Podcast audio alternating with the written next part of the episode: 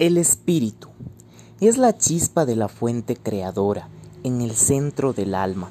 Es nuestro punto de infinidad, potencial, abundancia, sabiduría y armonía total. A través de este punto, la fuente creadora conecta todas las experiencias y nutre con amor incondicional.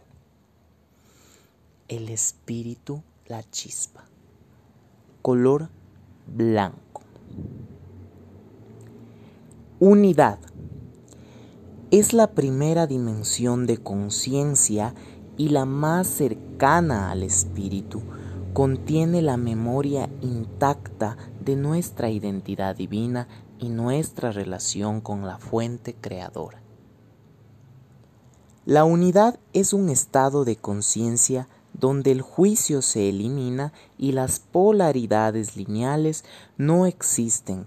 La unidad nos ayuda a darnos cuenta de que somos expresiones de la fuente creadora y uno con el universo.